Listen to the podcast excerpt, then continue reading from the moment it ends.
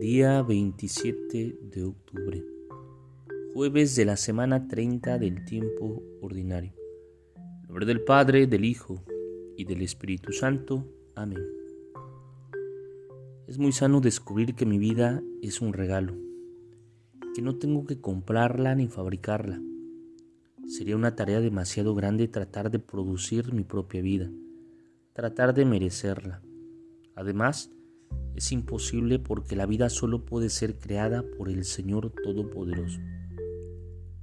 Muchas, muchas personas se enferman y se llenan de nerviosismos y tensiones porque creen que deben hacer mil cosas para sentir que están mereciendo la vida. Ese es un tremendo engaño. La vida es puro don, solo hay que recibirla. Por eso es bueno ayudarse con la imaginación para tratar de reconocer que en nuestro interior hay una fuente de la vida, que no somos nosotros, es el Espíritu Santo. Así, poco a poco vamos tratando de sentir que somos generados, producidos por Él, como si fuera una turbina que produce corriente eléctrica sin parar.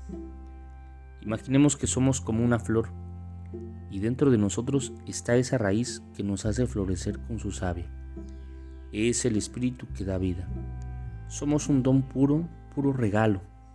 Vivámoslo con permanente gratitud.